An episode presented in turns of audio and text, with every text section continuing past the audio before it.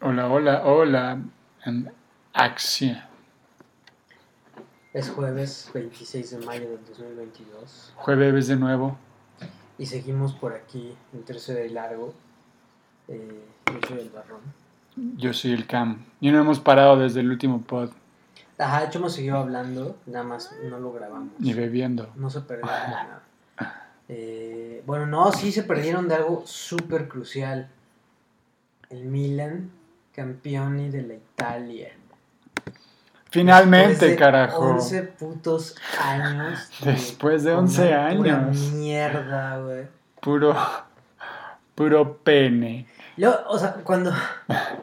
No sé cuándo fue que le empecé a ir como al Milan, como, como.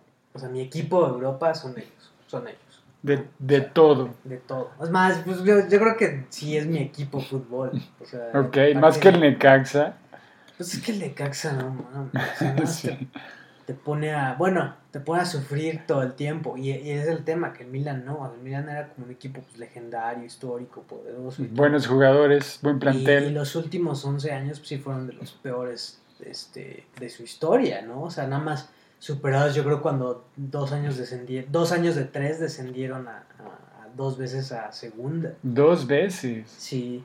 Una creo que fue uno de esos escándalos así en Italia, ya sabes, que les quitan 20 puntos por arreglar partidos y la madre, y descendieron, ¿no? Si una liga. al año y al siguiente, bueno, y en esa temporada volvieron a bajar, güey. Es que el calcio siempre ha estado como inmiscuido en escándalos terribles de tiempo. corrupción. Cada ¿no? 10 años, güey, empieza a ver así, ¿no? Puta. Pero siempre, o sea, juicios, güey, y arrestos y condenas, güey, por, por... Pero entonces han Sí, habido. siempre está mañado ese Sí, ha habido muchos, muchos partidos arreglados y así en el calcio, al parecer. O sea, sí, o sea, no, no como generalizado, no que la mayoría de los partidos. No, no, sí ha pero- habido situaciones donde, pues sí, ah, llegan a un acuerdo, ¿no? Por ejemplo, los equipos. ¿no? ¿Qué tipo de acuerdos así de.? Pues empatar, ¿no? Ah, Para ok. que les beneficie a ambos. Ah, ¿sí? cosas así. No le dan a los jugadores como al portero un. O ah, también como eso, ¿no? O sea, sí, tam- sí, tam- ¿no? También como de apuestas, ¿no? Así como de, ah, bueno, pues así ya sabes. O sea, necesitamos... El tema con las apuestas deportivas es que sí se presta mucho a manipular el deporte. Pero no necesariamente en cosas que decidan un campeonato, porque eso puede ser demasiado obvio. Sí, sí, sí. Es demasiado fácil de comprobar. Pero ahorita tú puedes apostar, pues, cuántos tiros de esquina, ¿no? Se van a hacer, o cuántos, este... O sea, no sé cuántas faltas, cuántas expulsadas. Entonces, ese tipo de cosas son mucho más fáciles de manipular. Pero ¿sabes cuánto varo puede ganar un portero con eso? Porque si alguien decide un partido, es el portero. Un error pequeñito que sepas disimularlo. Boom. O sea, claro, hay- hay- o sea, sí, como portero pues tienes una responsabilidad más fácil. O sea, yo creo que sí debe, debe ser la posición más eh, solicitada, ¿no? Para, para, sí, para, que- los para- fraudes. Sí, para, que, para comer Sí, seguro. doble, ¿no? Pero, pero de, de todas maneras creo que ese tipo de cosas son más difíciles de ocultar, ¿no? Mm. O sea, pero cosas como decir, bueno, pues ya- le apostamos un chingo de lana que va a haber más de 12 tiros de esquina, ¿no? Entonces, pues eso sí lo puedes fraguar, ¿no? Sí, Te puedes de acuerdo ahí con un lateral y con un extremo así de, a ver, güey, muchos, muchos centros ahí rebotados, güey, a la verga, güey. sí, sí, sí. Y eso, bueno, sí afecta a tu equipo, pero... Claro, claro que lo afecta, porque pues te estás terminando cosas que, que, que ya te salen del control. ¿Pero ¿no? qué les, qué le sacaron al Milan? ¿O qué tantos ¿En escándalos? esos escándalos? Pues no sé, era- eran de esos escándalos donde no había un solo equipo involucrado, había como cuatro o cinco. Pero también era Berlusconi que era dueño como de la Eso mitad del Berlusconi. ¿no? Ah, Eso sí. fue antes de Berlusconi. Con Berlusconi, pues regresaron como a esa etapa, pues ya de gloria que no tenían como desde los noventas, que fue el equipo de los holandeses. Que estaba han aquí. se han tenido sus altibajos en Milán. ¿no? Pues es Pero que- dentro de esos altibajos, pues han sido campeones ya 19 veces de Italia, que no es poca cosa. Que dices que le van a dar una corona especial si llega a los 20, ¿no? La segunda estrella, la segunda estrellita ahí en Ah, su- en su En escudo. el, en el escudo. Sí, o sea, esa estrella te la dan cada 10 campeonatos. Y pues solo hay tres equipos que tienen estrellas. Que, pero la Juve tiene como La 40, Juve tiene decías, ¿no? Es una Sí, tiene locura. tres estrellas. Está de lejos, está así. cerca de la cuarta. Entonces está la Juve, el Milan, ¿y quién es el otro? ¿El Inter? El Inter. O sea, eh, Milan e Inter están a un, a un campeonato de la segunda estrella. ¿El Inter también? Sí, o sea, ya empataron, los el Milan y el Inter tienen los mismos campeonatos. 19 campeonatos. A mí siempre me gustaba el Inter. Mira, Pues, pues fuck. Pero entonces ganó el, el Milan. Y Sí, fue- ganaba, o sea, fue aparte súper emotivo porque, pues, Zlatan, ¿no? Para empezar. Zlatan, que a- aparte ayer se sometió Ah, regresó una- al Milan. Sí, sí, regresó al Milan. al y Milan, y de hecho fue prácticamente de las personas que más tuvo que ver en, en- en- en que renaciera el equipo, porque él llega en 2019, o sea, 2020, perdón. No, sí, 2019, finales de 2019. Cuando el equipo está súper mal, que vienen de una goleada 5-0 contra el Atalanta, tiene un técnico interino, Stefano Pioli, y y el equipo está hecho un desastre. ¿no? Entonces, contratan a Ibrahimovic, que regresa del Galaxy Sí, a sí, sí. Europa. Y como que de inmediato empieza a influenciar un equipo, pues está lleno de jóvenes. porque hasta la fecha el, el equipo es muy, muy joven. De hecho, es, es el segundo equipo con promedio de edad más joven en ganar el campeonato de Italia. Wow. Solo superado por otro Milán como en los 90. ¿Cuál es el promedio de edad que tienen? Como 25.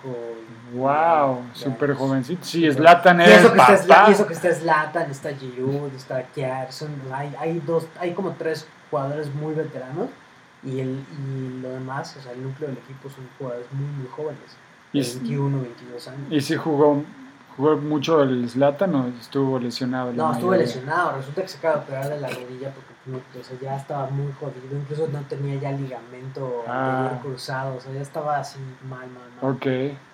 Eh, ¿Así estuvo en el. Galaxy? No, sucedió después. Ah, sucedió ok. después. Eh, tuvo. O sea, ya había tenido lesiones desde la época del Manchester United, antes de irse al Galaxy. Wow. Pero se agravó ya en su estancia del Milán, porque o sea, sucedía eso, ¿no? Empezó a jugar, metió muchos goles, se lastimaba. O sea, regresaba, metía muchos goles, se volvía a lesionar. Y esta temporada, ya, o sea, jugaba 30 minutos y se volvía a lastimar. Ya. O sea, después de que tuvo un inicio en los primeros, no sé, 7 partidos, metió 6 goles. Eso está. Ya después no, ya no pudo más. Ya no pudo más. Pues ojalá y regrese, pero sigue todavía con el Milan entonces en contrato. Pues técnicamente sí, pero de hecho se acaba su contrato, porque era un contrato que terminaba ahorita. Ah, ok. Eh, sí hay como voluntad de negociar, pero pues después de esta operación el tiempo de recuperación son como 8 meses. O sea, va a no tardar estar- una temporada más en pues sí, todo o al caso. menos media temporada. O sea, no va a estar listo antes de diciembre. Mm. Entonces, Pues lo mejor para Zlatan, la verdad, y qué gusto que... ¿Ya había ganado calchos o no? sí, ya, ya había ganado el último con Milan, él jugaba con Milan Mm. hace 11 años. Ah, wow, hace 11 Sí, años. hace 11 años él fue el mejor jugador de ese equipo que ganó el, que el, el- el- o sea, el último escudeto del Milan, el 18 antes de este. Wow, o sea, dio como una vuelta Y completa. además de eso, o sea, Zlatan es de esos jugadores, del, bueno, de un número de jugadores que han jugado para esos tres equipos, para Juve, Inter y Milan. Ah, wow. Sí, no hay muchos jugadores que han jugado, pero sí ganó tres con el Inter, de hecho, tres, tres ligas, y creo que una con Juventus, además de ahora dos con Milan. Psh, o sea, que calchos ya tienen, pero hasta Sí, las narices. ganado- Hasta las narices sí, el sí. Zlatan. Pues de hecho, lo que más ha ganado ese güey fue ligas. Incluso la pinche temporada y chaqueta que tuvo con el Barcelona fueron campeones. Sí, bueno, de, la liga. entró con el Ajax, pues también fue campeón dos veces o tres veces. O sea, sí. Pero no ha ganado la Champions, ¿o sí? Nunca, Mm. nunca ha ganado la Champions. Bueno, pero ha tenido un... Y también los, los campeonatos de Francia tienen así a tirar para Ah, arriba. claro, con el, hecho, sí, PSG, con el PSG ganó, todo. Yo creo que ha sido probablemente el equipo de su carrera con el que más títulos ha ganado. Sí, no. Bueno, pues qué bien por el Milan, oyes. Pues sí, lo, lo hicieron bien. Tienen un núcleo muy joven. Hay jugadores que se van. Pero sobre todo ahorita, además de que son campeones, están en medio de una posible compra de un grupo de inversionistas de Estados Unidos, una firma que se llama Redbird Capital. Que se le está comprando a otra firma de Estados Unidos. O sea, Ah, ok. también ha pasado, desde que Berlusconi no es el dueño, pues pasó como por varias transformaciones que también pues han afectado, ¿no? O sea, los últimos años de Berlusconi fueron pésimos, ¿no? Mm, Este estaba metido en los temas de corrupción, los escándalos Sí, sí. y demás, y pues ya, los- o sea, el equipo no era su, su punto de atención como había sido antes. Y vende el equipo a un empresario chino, así como que de, de- de- de reputación súper dudosa, y al final, pues sí, o sea, no pudo pagar, no pudo, Ah, no- no ok. pudo cumplir con, con los términos del contrato, y la firma de inversión que financió la compra se quedó con el equipo.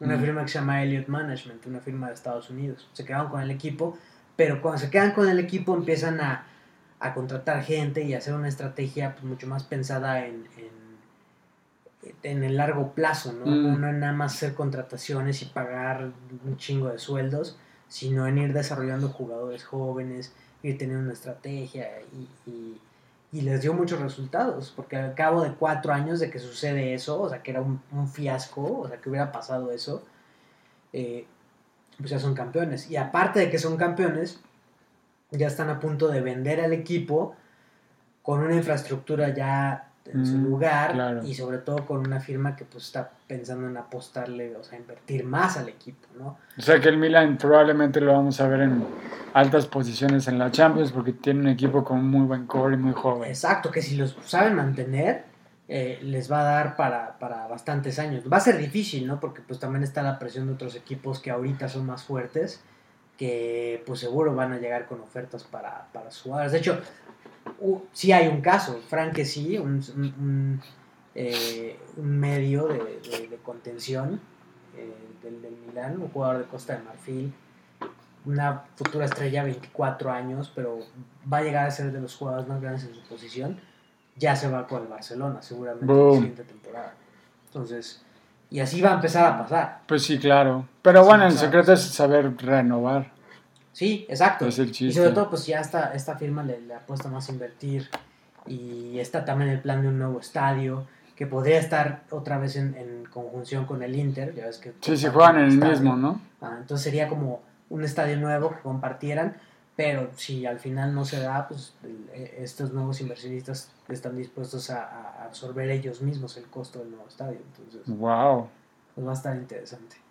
Oye, qué bárbaro. Ya gringos están metiendo sus garritas en todo. Sí, pues es que están viendo también el que pueden como poner su modelo de negocios en, en equipos de Europa, ¿no? O sea, que Pues sí, finalmente más lo, más, lo más cercano por temas económicos a las ligas de Estados Unidos pues es el fútbol europeo. Entonces Sí. ahí es donde le están empezando a invertir. Y bueno, pues la Premier League también ya tuvo campeón, el Manchester City, Boom. eh, que en la última semana hizo una remontada increíble contra el Aston Villa y, Ah, sí. y los vencieron 3-2 para quedar arriba de la tabla por encima de Liverpool, que también ganó en su último partido contra Wolverhampton, pero eh, no fue suficiente. El Liverpool, que también este sábado va a jugar la, la final. Que es lo único que importa, a los, a los ojos de los fans es lo Sí, único claro, o sea, fue, importa. fue quizás un poco decepcionante no, no llevarse otra Premier League, eh, porque llevan un, en la historia de la Premier League, el Liverpool lleva una, ¿no? O sea, desde que se llama Premier League, creo que solo han ganado una. Ah, sí, wow. Sí, sí, sí. ok. O sea, para un equipo que ha ganado muchísimos campeonatos, ningún, o sea, desde la Premier League solo uno. Eh, y, y a diferencia del, del City, ¿no? Que es un equipo que en toda la historia de cuando se llamaba la English First Division, pues creo que solo ganó dos, dos campeonatos. Y desde que es Premier League, pues ha ganado como cinco o seis, ya no me acuerdo. O sea, porque sí ha tenido mucho éxito desde, desde que llegó esta inversión, ¿no? De, de- de Medio Oriente. Entonces, pues tiene otro título, pero tienes razón. Para el Liverpool lo que cuenta eh, sería La Champions. esa- ese, ese séptimo eh, título. Séptimo. Empataría al Milán en, en títulos, en el segundo lugar. Wow. Además Sí. ha ganado varios recientemente, ¿no? El Sí, sí, Liverpool. sí, sí. Ha sido un equipo, o sea, el, el- el equipo inglés más exitoso en, en competencias europeas, por mucho, por mucho. Eh, Va a estar muy y interesante. mientras, pero tiene al equipo con más éxito en toda Europa, en realidad. Y en toda la historia de todos, en todo el que- mundo. Que de hecho, si, si gana, pues llevaría 14, ¿no? Ya el doble, el doble de lo que tendría el segundo lugar. Sí, el Real Una- Madrid un es... ¿Cuál es el segundo? ¿Barcelona? Milan. ¿El Milan? Milan, Milan con 7. ¿Y Barcelona cuánto tendrá? 5. Ah, wow. Ok, está aún lejos. Sí, no, el Real Madrid es una una bestialidad lo que tiene de Champions y lo que tiene de ligas y lo que tiene de lo que quieras. O sea, yo creo de lejos es el equipo más probablemente el más popular en Europa y el más exitoso sin duda a nivel mundial es el top del top, ese es el número uno. Sin duda, sin duda. Y pase lo que pase, nadie le va a quitar esa posición. eh, sobre todo eh, con lo que hicieron esta, este torneo, o No, sea, este no, torneo continental que ha sido de las cosas más increíbles, ¿no? O sea, si lo culminan este sábado con un campeonato, va a ser ponerle la cereza en el pastel de una temporada realmente emocionante, ¿no? Yo creo que el tipo de emociones a las que la gente que le va al Real Madrid ni siquiera está acostumbrado, ¿no? No, Porque Sí, eh, sí. en la historia del Real Madrid ha habido mucho dominio, mucho eh, ser avasalladores. Y en la historia reciente, ¿no? Como dices, pues hay, hay jugadores ahorita en la plantilla que podrían ganar su quinta Champions. También era lo Eso que quería, lo que tú mencionabas de Milan es más o menos como Real Madrid, pero más o menos a la inversa. O sea, el Real Madrid ha sido un plantel que se ha llevado muy bien y que ha sabido aguantar las críticas y ha sabido aguantar el no hacer grandes contrataciones del mejor jugador, se ha mantenido y pues este año resurgió. O sea. fue Sí, el- impresionante. El, el Real Madrid de alguna manera sí es, sí es mucho más inmune que, que otros equipos a, a lo que ha sucedido con, con estos equipos que están respaldados por estados, ¿no? Esencialmente. O sea, el Real Madrid sí tiene todas la- las armas como para competirles a, a- a ese tipo de, de- de equipos, ese tipo de carteras. Pero a lo que me refiero es que generalmente estábamos acostumbrados al Real Madrid que siempre hacía contrataciones fabulosas, que ahora más bien sería el, el Paris Saint Germain. Y el Real Madrid se mantuvo re- relativamente discreto en sus contrataciones con las estrellas que ya tenían, pero a ver, Benzema fue curioso cómo llegó al Real Madrid, sí llegó, pero no llegó como Ronaldo, no llegó como Zidane, no llegó Es que no es como discre- finalmente no es discreto el presupuesto del Real Madrid. O sea, no puedes decir que el Real Madrid, como te decía la otra vez, que es un underdog. No, no, no. o sea, la, la Claro. nómina del Real Madrid está entre las cinco más altas del mundo. Sí, sí, sí, pero me refiero a a eso precisamente, o sea, que, que tiene un plantel con muchas estrellas, pero que se ha mantenido y ha tenido altas y bajas. Ese mismo plantel ha visto temporadas muy buenas y temporadas muy malas. Y sobre todo Benzema también ha, ha sido pues un jugador de claroscuros que se destapó completamente en estas, en estas eliminatorias como ningún otro. O sea, a mí me regresó de la ilusión de ver el fútbol porque esos partidos del Real Madrid, todos, todos absolutamente fueron emocionantes de los dos lados, llenos de goles, súper dinámicos, no hubo ni un solo momento aburrido. Y pues eso es lo bonito del fútbol, ese, o sea, jugadas impresionantes de talento que, que, que te hacen notar. Sí, yo creo que si alguien, o sea, como sigue teniendo quejas del Real Madrid así, durante esos partidos, o sea, como, Nah. como mucha gente que decía, no, es que la ayuda arbitral, decían, ah, o sea, pues no, sí, como dices, no te gusta el fútbol o, o nada más odias tanto el Madrid que no puedes, o sea, decirles Sí, claro. nada, nada positivo, ¿no? Yo no soy fan del Madrid, pero en estas eliminatorias sí son, sintonizaba específicamente a los partidos de eliminación del Real Madrid porque sabía que me iban a dar un súper iba- que espectáculo. pasar algo especial. Y sí me lo dieron en todos los y por partidos. eso esta final seguramente, porque se trata de un partido esencialmente de eliminación, va a pasar algo especial. Y es uno además, entonces todavía más. O sea, no, este, este va a ser un partidazo, un partidazo. Claro, el Liverpool, pues sí, o sea, no se quiere quedar tampoco con las manos vacías, tiene talento en todas Sí, las claro. Y Eh, además tiene la, la espinita de, de que se quiere quitar la... exacto. Se Con quiere un- desquitar con el Real Con un Madrid. equipo pues bastante más eh, sólido, yo creo. que Sobre se todo la al Real defensiva, Madrid ¿no? Sí. Y el Real Madrid, pues sí podrías argumentar que no es tan fuerte como era en esa final. Entonces, eh, al- podríamos decir al menos que las cosas están mucho más equilibradas que, que en ese entonces. Sí. Entonces el pronóstico pues no es fácil de asegurar. Un equipo, los dos equipos van por, por bastante historia, ¿no? Porque como te decía, pues el Liverpool va por, por igualar al segundo lugar y el Real Madrid va por doblar el número de campeonatos que tiene el segundo lugar. Entonces eso lo hace muy importante. O sea, el Real Madrid medio, le- yo creo que no es tanto doblar, sino ganar uno más y, y Claro, co- o sea, sin- coronarse. sin y- inventar su historia. Es que ellos no están compitiendo con nadie, más que con ellos. ¿Ganaron la liga también? ¿El Real Madrid Sí, ganó? Sí, sí, con, con bastante amplitud. Es que, bastante- es que ya ganar la liga para Es el Real es como... esto, estuvo, me- interesante en, en- en el tema de las, de las ligas, ¿no? En- Dentro de las top 5. El Real Madrid que ganó a España, el Paris Saint Germain que ganó Francia y el Milan que ganó Italia, los tres acabaron con exactamente el mismo número de puntos. El mismo número de ganados, el número mismo de empatados y de perdidos. Los tres iguales. Wow. Sin embargo, el Real Madrid y el PSG aseguraron el campeonato con algunas jornadas De anterioridad. de anterioridad, o sea, como 3, 4 ya, ya eran campeones.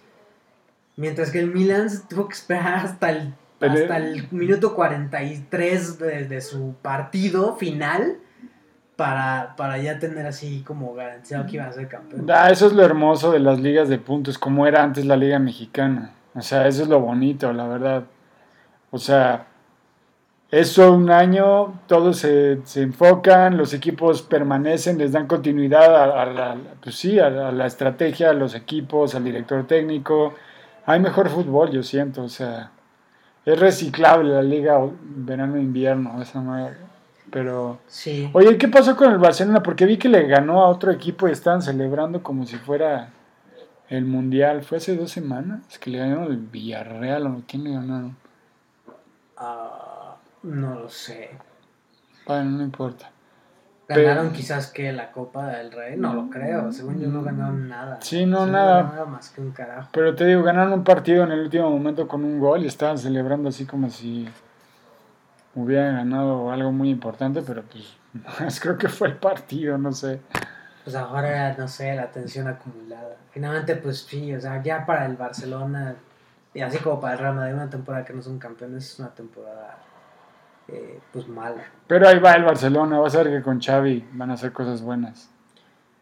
Eh, pues sí, el equipo tiene una cara distinta, ¿no? Al menos.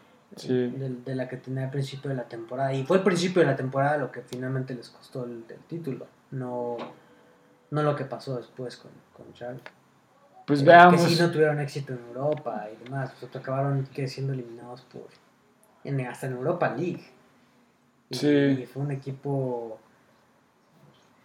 pues, No fue el Rangers, creo, el que los eliminó. o el- bueno, creo que alguno de los finalistas de la Europa League. O sea, fue, fue, fue una temporada mala Sí, sí, sí. Pero ahí va a estar estructurando el Barça, regresará. Pues sí. Más seguro- fuerte sí, que nunca. sí, seguramente. Y se rumora que Mbappé va a ir para el Real Madrid, ¿no? Ah, pues ya no, ya no, ya, Mm. ya firmó y ya renovó con el Paris Saint Germain hasta el 2025, al menos. Güey, qué frustración el Paris Saint Germain, un equipo tan caro que no pueda dar el salto. Bueno, y sobre todo contra el Real Madrid, que ahí fue donde, donde se dio el chispazo y de ahí no, no voltearon. Pues Ahí mientras, tengan ese respaldo económico, mientras tengan ese tipo de figuras, pues van a ser candidatos cada temporada para, para la Liga Francesa, pues Ah, eso ya es de... ya casi casi De cajón. asegurados. Y para contender por la Champions, pues, o sea, han sido finales, cuartos de final, semifinales, o sea, ay, van a ganar eventualmente. Ya no es tanto de cuándo, o sea, igual para el City, ya no es tanto ¿Tú crees? de si van a ganar o no, sino cuándo van a ganar. Ya veremos, ya veremos, dijo un ciego. Por probabilidades, seguro va a suceder. Y bueno, por probabilidades, ¿quién pensaría que el Atlas iba a ganar la Liga MX no una, sino quizás dos veces? Ah, como Pumas, va a poder Sí, hacer el... Podría, podría podría el verano-invierno. el repeat verano-invierno, como no había pasado desde los Pumas, eh, con, esta, con esta final que se van a enfrentar al Pachuca, que de hecho hoy, jueves, es el, el partido de ida. de- me En- vale super, vale. Bueno, pero pues es bastante interesante. Ya creo que imagínate. Imagínate hace- un año que hubieras dicho, no mames, el, el Atlas bicampeón. ¿Qué? ¿Por? ¿Ya no hay equipos? Pues ¿O ya ves, pues eso te habla de la, de la regularidad y la belleza del fútbol mexicano. Pero ahí está. Bueno, pues finalmente no sé. Puede decir que sea un proyecto diferente, pero ahí están en la final, ¿no? Eh, equipos que no son como de la vieja guardia de Televisa y de TV Azteca eh, en la final. Y pues sí, a mí tampoco me interesa mucho, realmente. Pero pues está bien, ya que el Atlas, el Atlas que tenga sus momentos de gloria, ¿por qué no? Pues ya los está teniendo. Igualaría el Necaxa en títulos profesionales, el Atlas, con este campeonato. ¿Cómo? ¿El Necaxa poco era el que más Sí, títulos no, no, no, tenía? igualaría el Necaxa con tres. Ah, ok, ok, Sí, sí, ok. tres. Apenas tres, O sea, wow. El Atlas lleva dos y el Necaxa pues, tiene tres. O sea, pero entonces probablemente estamos viendo la mejor etapa de Atlas ever. No, definitivamente, pues llegaron a dos finales seguidas. Digo que ahorita los títulos, pues a lo mejor puedes decir que valen la mitad. pero... Pero, pues no tiene, de hecho tiene más mérito hoy en día ganar verano e ganar dos invierno. seguidos, sobre todo ganar Y con seguidos. esta estructura de mierda ya desechable quitapón, o sea, todavía está mucho más difícil. O sea, es que imagínate, o sea, ¿qué, qué, qué testamento de lo complicado que es que no, que no sucede realmente, o sea, que no, que no gana el mismo equipo dos veces seguidas. Pues es que es bien difícil, te digo, mantener el mismo plantel, el mismo director técnico, o sea... no hay paciencia. No hay paciencia, literal. Aquí es win now todo el tiempo. Te quitan un jugador, quieren hacer contrataciones nuevas, quieren hacer cambio de estrategia. O sea, es imposible poder desarrollar un equipo y una mentalidad de juego en tres meses y cambiar un nuevo director técnico y que de la nada te vaya a dar resultados. Es una estupidez. O sea, es una mentalidad súper mediocre, la verdad. Es México, es México. Y bueno, pero finalmente este domingo se coronará un nuevo campeón de la Liga MX. Esos buenos muchachos. Y hablando de buenos muchachos, Ah, Ray Liotta. en paz 67 descanse. años. Goodfellas. Eh, ¿qué- ¿Cuál es el, el papel? Bueno, aparte, o sea, obviamente todos van a decir Goodfellas, pero ¿qué otro papel sientes así como memorable? De, de- de- Ha salido en muchos, pero yo creo que uno de los, al menos una de las imágenes más fuertes es la que hizo en Hannibal, Ok. que está comiendo su propio cerebro, ¿no? ¿Qué tal, por ejemplo, Field of Dreams? Yo no me acuerdo de... ¿Viste esa película? Sí, sí, claro, pero Bueno, no. él, él era Shoeless Joe Jackson, él era como el, como el, el- la estrella de ese equipo, de los, de los Black Sox de Chicago, el equipo que, que cuyos jugadores fueron vetados de por vida por el escándalo, por un escándalo de apuestas precisamente. ¿Ah, sí? ¿Sabes de qué me acuerdo de Ray Liotta? Que estuvo en Grand Theft Auto, papá. Claro, por supuesto. Eso, bueno, también, o sea, tuvo muchísimos papeles, ¿no? Pero obviamente para mí, Goodfellas, desde luego, y pues también lo, lo recuerda, lo recuerdo y lo recordaré siempre por, por Grand Theft porque compartes horas con el personaje, ¿no? Pues sí, ten- sí tener un, mafioso al lado siempre eh, va a ser bien agradecido, ¿no? Y un poco la fórmula que siguió Cyberpunk, quiero, o sea, quiero creer, ¿no? Así como poner, un ac- poner a un actor como tu más o menos sidekick, ¿no? O sea, poner aparte un actor principal como tu sidekick. No, pero Ray Liotta era, eras tú. Ah, bueno, sí, de Era hecho, la voz tú, de- sí es de cierto, tu sí personaje. cierto, Sí, cierto. Mm, Sí. quedaba perfecto como tú. Bueno, sí, entonces sí, no es como, no es exactamente lo mismo. Pero sí, Ray como- Liotta, 67 años, murió en la República Dominicana, supuestamente en sus sueños. No se la pasó nada más. No, pues a ver, Y creo que tenía como una semana de haber empezado a filmar una película no. cuando, cuando pasó. Sí, sí, sí. Entonces fue como de súbito, ¿no? Inesperado. Sí, nada, nada, nada esperado, aparentemente no tenía problemas de salud, estaba trabajando, así que pues no, fue una muerte bastante repentina. Y me estabas diciendo que cuando platicábamos de esto de Ray Liotta y también te platicaba de que se murió eh, Andy Fletcher hoy mismo, Eh, Andy Fletcher, eh, miembro de, de Patch Mode, de, de la banda el- de electropop eh, británica, eh, falleció hoy, más joven, a los 60 años. Eh, Tam- era tecladista, fue bajista algún tiempo también del, del- del grupo, eh, miembro pues prácticamente desde el inicio, de, de- desde sus orígenes en los 70 imagínate, o sea, desde los 70 rockeando hasta ahora. Desde los 70 se Sí, formó Depeche prácticamente Toda Mode. su vida, sí, finales de los 70, principios de los 80. Eh, creo que Andy Fletcher se hace miembro por ahí del 82, 83. eh, y desde entonces hasta pues, hoy era miembro de Depeche. Wow. Es una gran banda también que revolucionó definitivamente pues el género de la música y el sonido y las tendencias y ahora es pues, una banda que, que todo el mundo reconoce. Los, estaban en el Salón de la Fama, los, los metieron en 2020.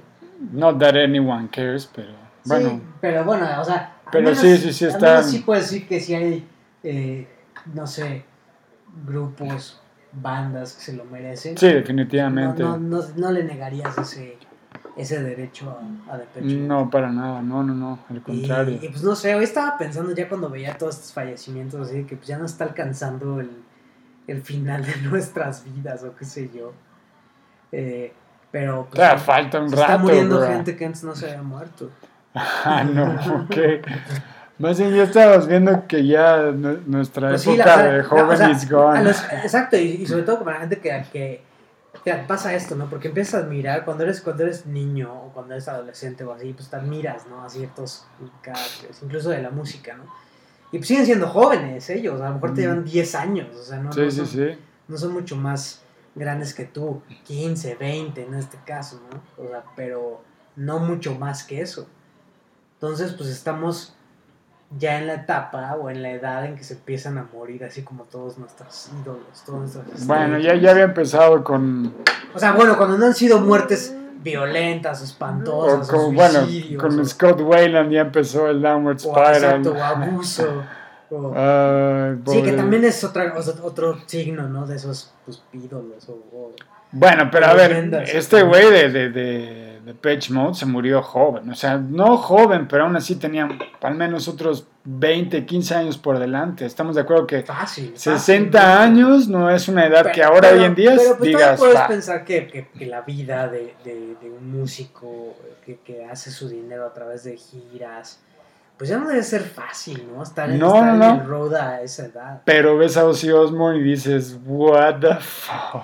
Pues sí, pero qué tanto O es... Mick Pero Jagger, qué güey, tanto me levanto de la cama porque pues no tengo de otra, porque tengo que pagar. Ah, no, sí, porque tengo sí, que sí, pagar sí, así sí, las, las utilities de mi mansión, güey. Sí, no, no. Entonces pues I have to go out there, güey. no Definitivamente no es una vida fácil la del rockstar para nada. Y es una vida además que yo creo que muy rápido se desgasta y te aburre, se vuelve monótona y repetitiva. Y por más que te adoren y mames, debe ser aburridísimo en algún momento tocar la misma pinche canción por 15 años y tener la misma reacción. O sea, como cuando fui al Vive Latino la última vez y vi a los fabulosos Cadillacs.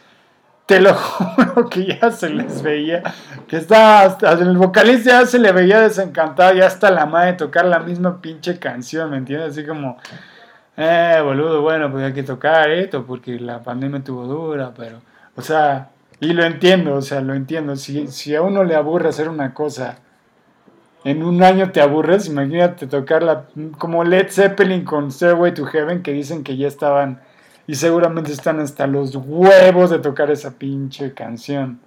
Entonces sí, sí, y más cuando ya tienes pues cincuenta y tantos, que ya no, no eres el mismo jovencito, pues sí, seguramente tiene, pues sí, Tiene su que- costo. Estás diciendo que Matadores para los famosos Cadillacs, lo que, Lo que lo que es para. Radiohead. Sí, bueno, pero Radiohead es distinto porque, quieras o no, Radiohead ha sido una banda que se ha reinventado un montón de veces.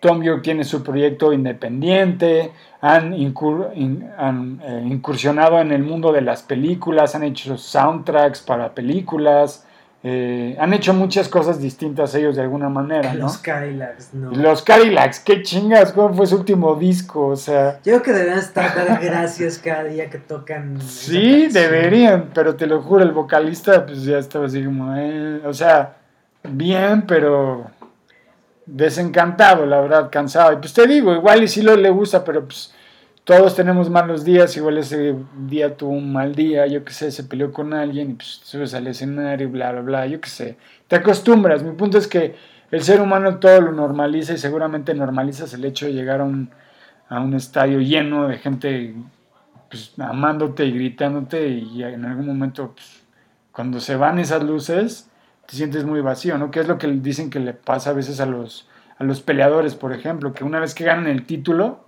después del título entran en depresión, porque pues sí, sienten que algo les falta o ya alcanzaron todo, o sea, hay como unos pedos ahí.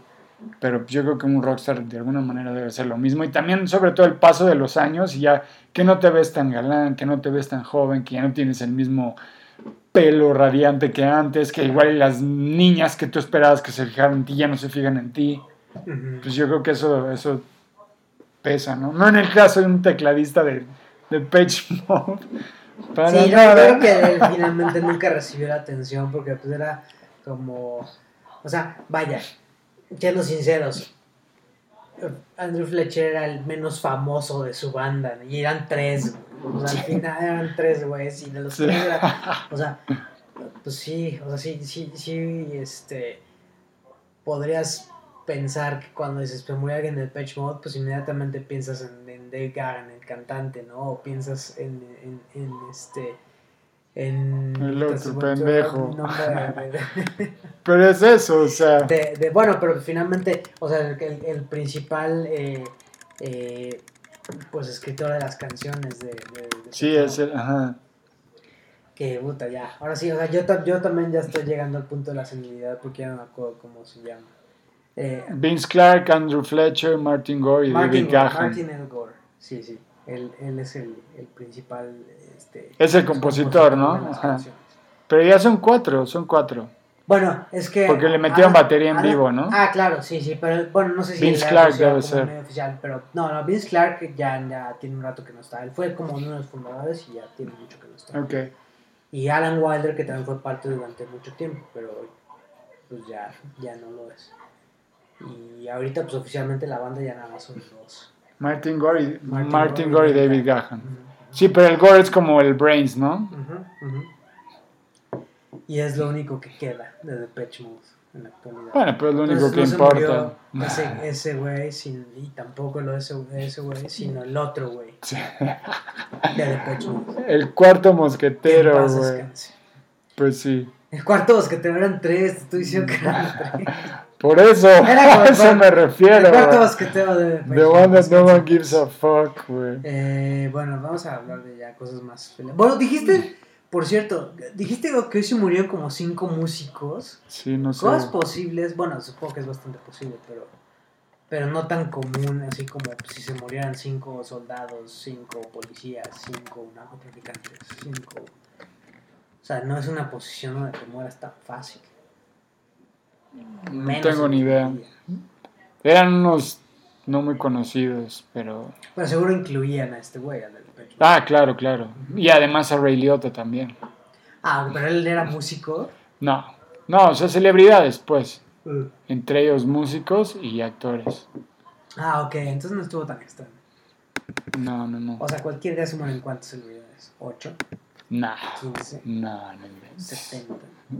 ¿Celebridades para quién? No. Bueno, se murió también un boxeador famoso en la guerra de Ucrania, de hecho. Hoy, No, hoy no, pero en esta semana. pero uno que uno de los Klitschko, no. No, no, no. No, no, no. Pero bueno, también un otro boxeador ucraniano que fue a defender a su patria y, y murió. Ah, ah, hay, hay un, un ex jugador de los Lakers, la Medvedenko, que también está ahí como... ¿A poco? O sea, no está en el ejército, pero está como en una Reserva. así de seguridad ahí en Kiev, ¿no? Que está Ah, como wow. patrullando para asegurar que no haya, pues como nada sospechoso. Ay, por cierto, Putin también ya subió la edad de para poder ingresar al ejército ruso. Ya la puso en 40 años. Entonces ya, O sea, ya puedes, ya, ya si tienes 40 ya puedes ingresar al ejército. pues, bueno, a ver qué tal, a ver qué tal les va. O sea, Pues bueno, no sé, a lo mejor necesitan gente con experiencia porque vieron que los, los chavos no la estaban armando. o más bien ya ven que nadie quiere entrarle al quite y quieren meter a... Pero ¿saben cómo vas, o sea, cómo vas a convencer ya a gente más grande que, o sea, que no, no se traga eso, que no dice, ay, sí, voy por la patria? Yo creo que a cierta edad dices, ay, güey. Igual hay más gente racista mientras más viejos que más jóvenes, ¿no? Pues sí, pero hay que racismo. Pues si ucranianos y rusos son de la misma etnia, No, hablen pero- distintos idiomas. Pero son nazis, güey, son nazis. O sea, por eso, pero ahí no estás hablando de un racismo, ya estás hablando pues, así como de, de un, Ideología. una ideología pues contrapuesta y, y más cosas, más cosas que a lo mejor no entendemos y que no estoy eh, pues ni siquiera autorizado para, para hablar porque no, no conozco a fondo el tema. And guess what? Simplemente Vamos a hablar de todas vamos a hablar de eso de todas formas. formas porque pues finalmente es lo que hace un podcast. Estamos totalmente desinformados acerca de este tema y eso no nos impide dar nuestra opinión. Booyah. Como Twitter, somos el Twitter de los podcasts. Y también habíamos hablado de esto. Ah, finalmente, varias veces. Varias veces. O sea, yo siento que el tema con Ucrania. Yo sí veo legitimidad en el tema de Ucrania en el sentido de que ellos ya están hartos de ser el hermano menor de Rusia. Claro. Y eso, o sea, sobre todo cuando tienes un hermano mayor, que aparte es como bastante aprensivo y, y, y, y, no le puedes así como hacer nada que lo, lo ponga de malas porque pues entonces se va, o sea, te, lo va a hacer saber y no te lo va a hacer saber con palabras, te lo va a hacer saber con misiles.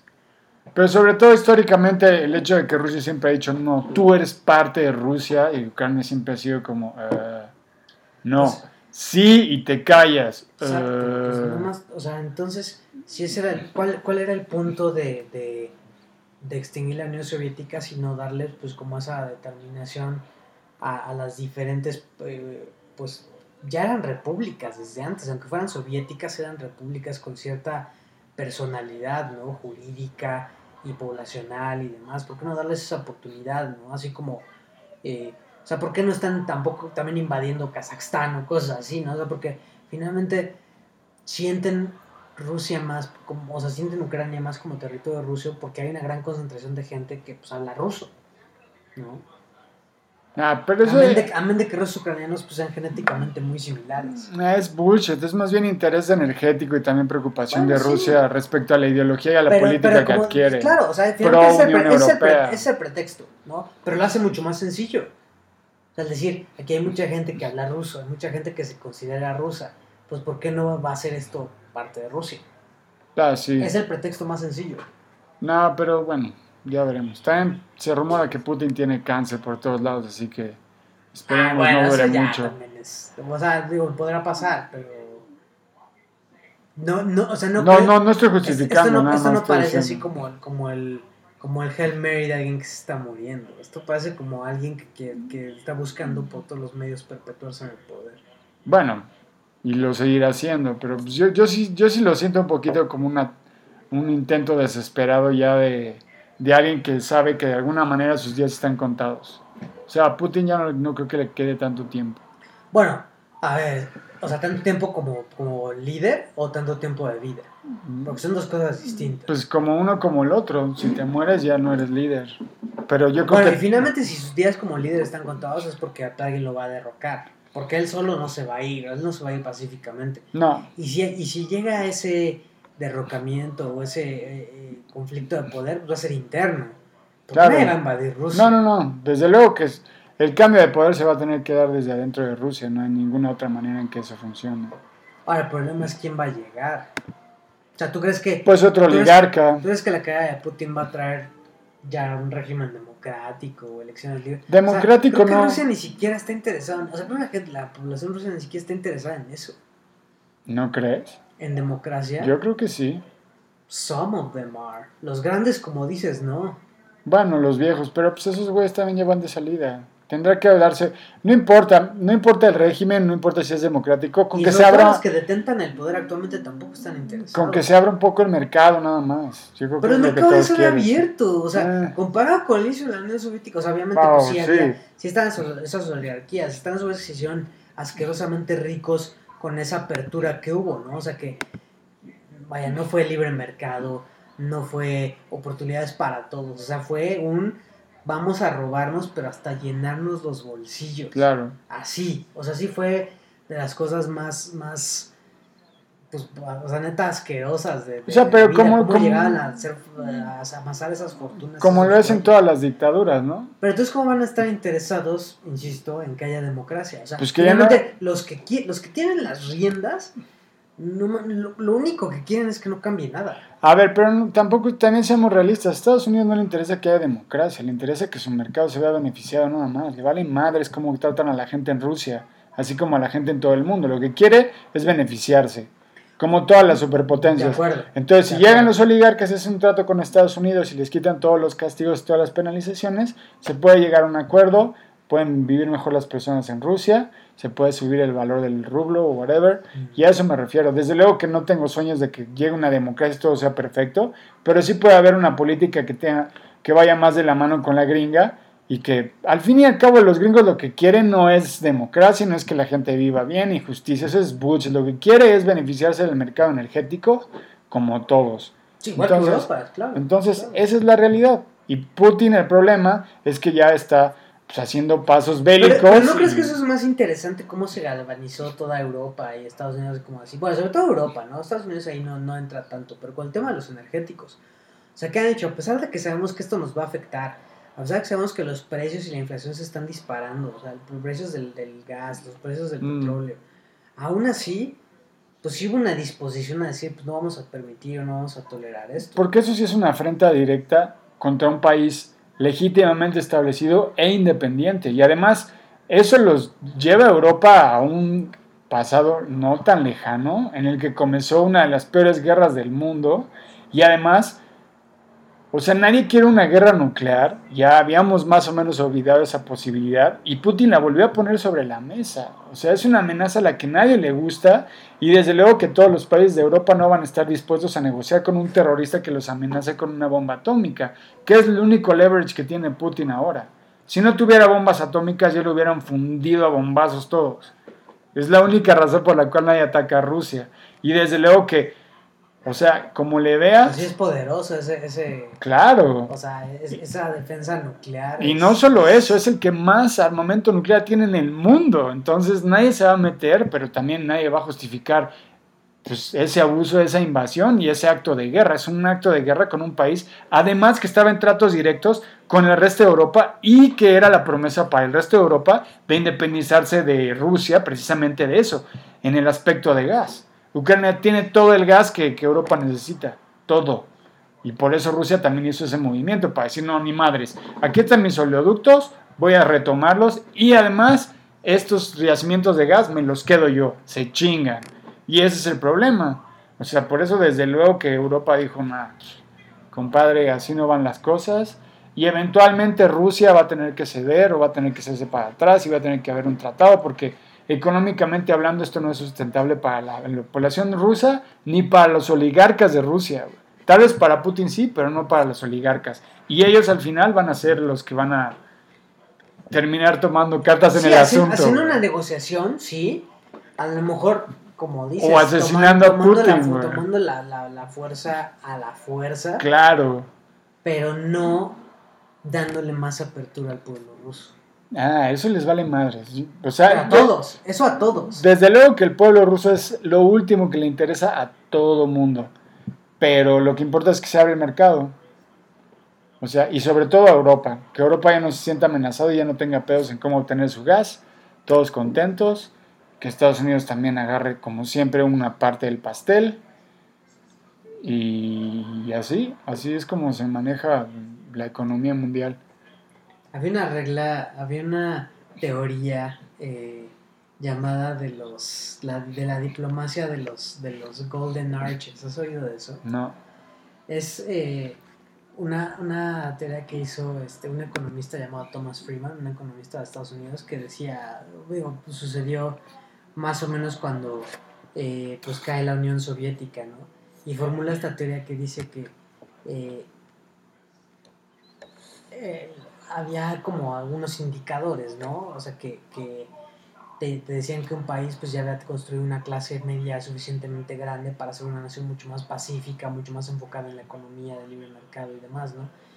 Al punto de que si hubiera dos países que tuvieran un McDonald's, esos dos países nunca se enfrentarían en guerra entre, entre o sea, el uno contra el otro. Porque eso Ok. significaría que los dos países tienen condiciones como de mercado eh, Iguales, tan- más o tan menos. iguales y sobre todo tan importantes como que asegurarían que les importa más preservar ese, esa Claro. estabilidad económica que, que interrumpirla o dañarla a través de un conflicto bélico. Mm, ¿no? tiene Entonces- sentido. Entonces, eh, esa era la teoría de McDonald's, ¿no? Dos países que tienen un McDonald's no pueden estar en guerra con el otro. Pero pues ahora se rompió, porque pues Ucrania y, y Rusia son dos países que tenían McDonald's. Bueno, no. pero eh, también hay que Bueno, verlo bueno, históricamente, ¿no? Supongo que todavía. Ucrania, en realidad, es que Ucrania también es un país que siempre ha buscado emular un poquito más a Europa, ir del lado de Europa, y finalmente le dieron una chance de escoger a un gobernador democráticamente. Y lo que quería Europa era deslindarse completamente, perdón, Ucrania era deslindarse completamente de Rusia y acercarse más a la Unión Europea, formar parte de la OTAN, tener las herramientas para decirle a Ucrania, a Rusia, ya no me vas a estar chingando más, haz lo que tú quieras, pero ya somos independientes, güey, finalmente, y pues obviamente Putin vio eso y dijo, ni madres, cabrón. Pero te digo, al final es, van a envenenar a Putin o se va a morir de cáncer o algo le va a pasar. O sea, es muy difícil ya tener el control cuando, cuando tienes tanta gente en tu contra. Y también es una de las razones por la cual hizo esa estupidez. O sea, está tan rodeado de, de, una cámara de ecos y de gente que le dice que sí para todo, que le dijeron que era una súper buena idea invadir Ucrania, seguro le dijeron que iba a invadir todo el país y lo iba a tener en, tres días, que no iba a haber nada de resistencia. ¿Sabes qué? Lo peor de todo es que nunca, seguramente nunca vamos a saber la verdadera historia de cómo se tomó esa decisión. O sea, de cómo, cómo llegaron al punto de decir, o sea, fue, pues sí, a lo mejor como dices, ¿no? Una idea que se le ocurrió a este güey que todo el mundo le dijo, pues sí, que se haga, ¿no? Porque ya nadie le puede decir que no. Es una buena posibilidad, pero, pero seguramente nunca vamos a saber la verdad de esa historia, ¿no? O sea, de cómo, ya no sé, hay, hay, hay, tanto de Rusia que se basa como en eso, ¿no? En, en, en la opacidad, en no ser transparente, en no mostrar pues, muchos aspectos, en ser cerrados, en ser yo honestos, en ser ocultos. O sea, yo creo, yo creo que sí es realidad que Putin es el que ah, o sea, decide o toma todas las decisiones en Rusia. Pues sí, pues sí, o sea, definitivamente. Un, gobierno autoritario, pero en especial Rusia, o sea, hay pocas personas en este mundo que tengan tanto poder como Putin. pocas. O sea, si no es que es, el único. No es diferente a un zar realmente. Yo creo que esto además más que un zar, porque él literalmente es el que dice que sí, que no, y si, bueno, yo nada más vi una conferencia en la que estaba hablando con un ministro de Asuntos Exteriores ruso, y no sé qué dijo y Putin como que le estaba, le estaba haciendo contrapuntos, pero se le veía un terror al ministro, güey, de contradecir a Putin, de, sí, te lo juro, terror, o sea, y, yo creo que es eso, ese güey ya, o sea, nadie le puede decir que no y si le dices que no es pues, cárcel o, pena de muerte, básicamente. Como en Corea del Norte, ¿quién le va a decir que no hace marrano? O sea, ¿quién? No, pues sí, o sea, como te digo, en eso se caracterizan los, los gobiernos mm. autoritarios, ¿no? No aceptan eh, opiniones en contra, no aceptan eh, voces que disienten, ¿no? De, de, las ideas y de los planes y de todo. Contra eso, solamente la fuerza generalmente tiene efecto. Pues sí, a ver, pinche Putin, ojalá, ojalá se muera. La neta. Pero si está escuchando la, el servicio de seguridad ruso, no es cierto. Haz una pequeña pausa para refrescarnos y estamos It's time. Regresamos a Tercera y Largo, su red de confianza, su línea del corazón. Su podcast más largo. Eh, sí, creo que duramos más que podcast que que, que sí están available en, en redes. Mm. Y eh, sí, o sea, hablamos mucho, pero la gente no nos escucha. Ya próximamente, yo creo que ahora sí ya falta, ya falta muy poco. Ya falta cada vez más poco para que nos puedan escuchar. Eh, oye, eh, salió la lista de Forbes de los, ah, mira. de los 10 atletas mejor pagados del mundo. Eh, el número uno será. Por número, por, por no sé cuántas ocasiones seguidas. El Hamilton, ¿no? Debe ser el yo número no, Yo no estoy en la lista. pero tú eres atleta, güey. tú eres politic. Pero no estoy. No, sea como sea, no estoy. Eh, y la lista, pues digo, sorprendente. Había jugadores obviamente de diferentes deportes. Eh, ¿Tú cuál crees que sea el... El número uno ya lo dije, Hamilton, ¿no? Hamilton, ¿tú crees que sea el primero? Em, sí. Pues estás totalmente equivocado. De hecho, si me equivoco, Lewis Hamilton no, está ni siquiera en el top 10. ¿A poco? a ver. ¿Quién es el número Digo, uno? Si, si vi bien la lista, ahorita la voy a ver bien. Pues estoy prácticamente seguro que el tío que tú mencionas, llamado Lewis Hamilton ni siquiera está en la lista de los 10 atletas mejor pagados No, definitivamente no está. A ver, ya. Vamos, vamos, a empezar, vamos, vamos, que desde el 10, vamos desde el 10. Va, va, va. Vamos desde el 10, ok. Eh, Te puedo decir, si quieres te puedo decir antes, si tú quieres, te puedo decir antes eh, el breakdown por deporte.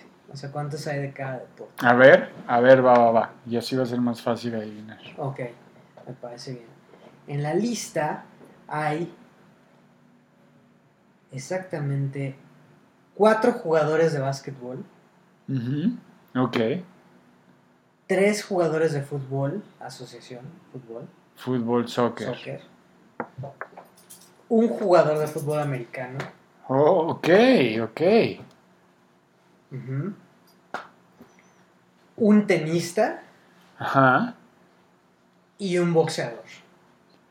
Eso, es- ese, ese conforma el, el lista top 10. Recapitulando: 4 básquet, 3 fútbol,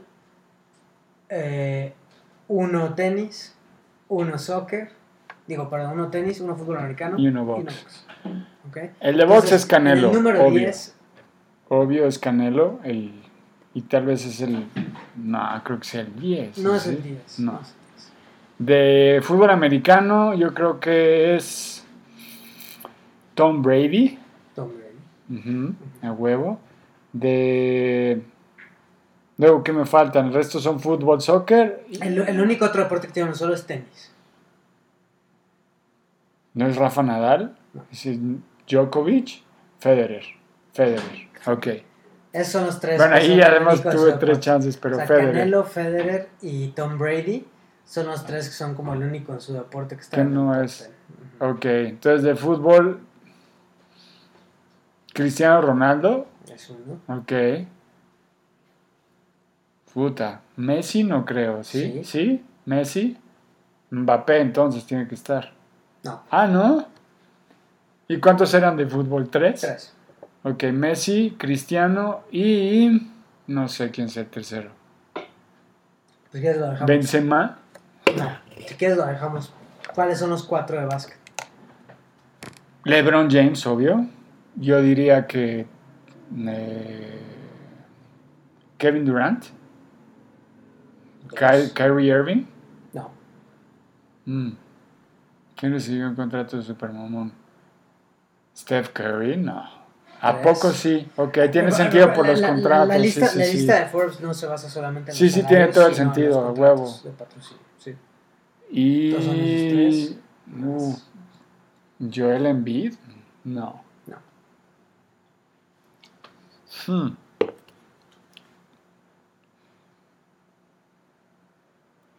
¿Será tal vez este Doncic? No. No, ni idea.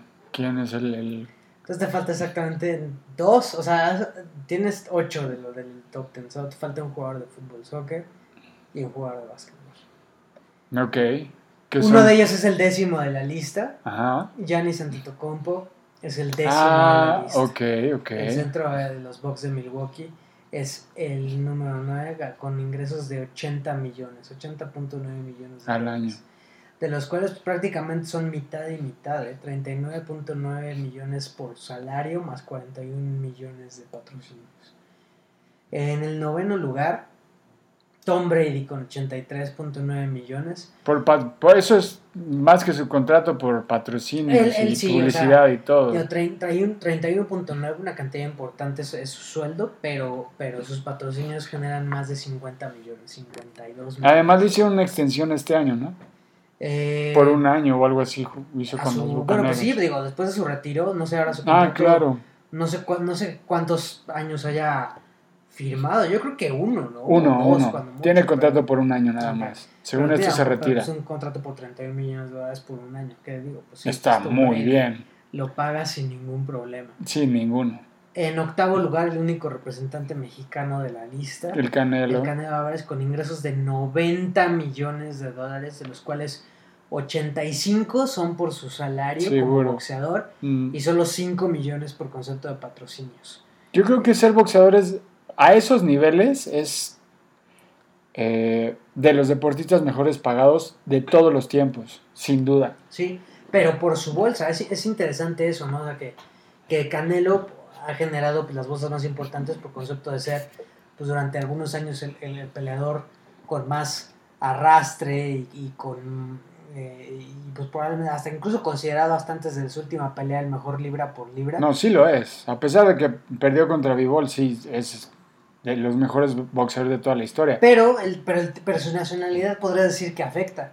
Mucho. Por- porque su nacionalidad no le permite generar la clase de ingresos por patrocinios que podría generar un atleta estadounidense. Yo creo que es al contrario, europeo. güey. Los boxeadores mexicanos generan muchísimo dinero en pay-per-view.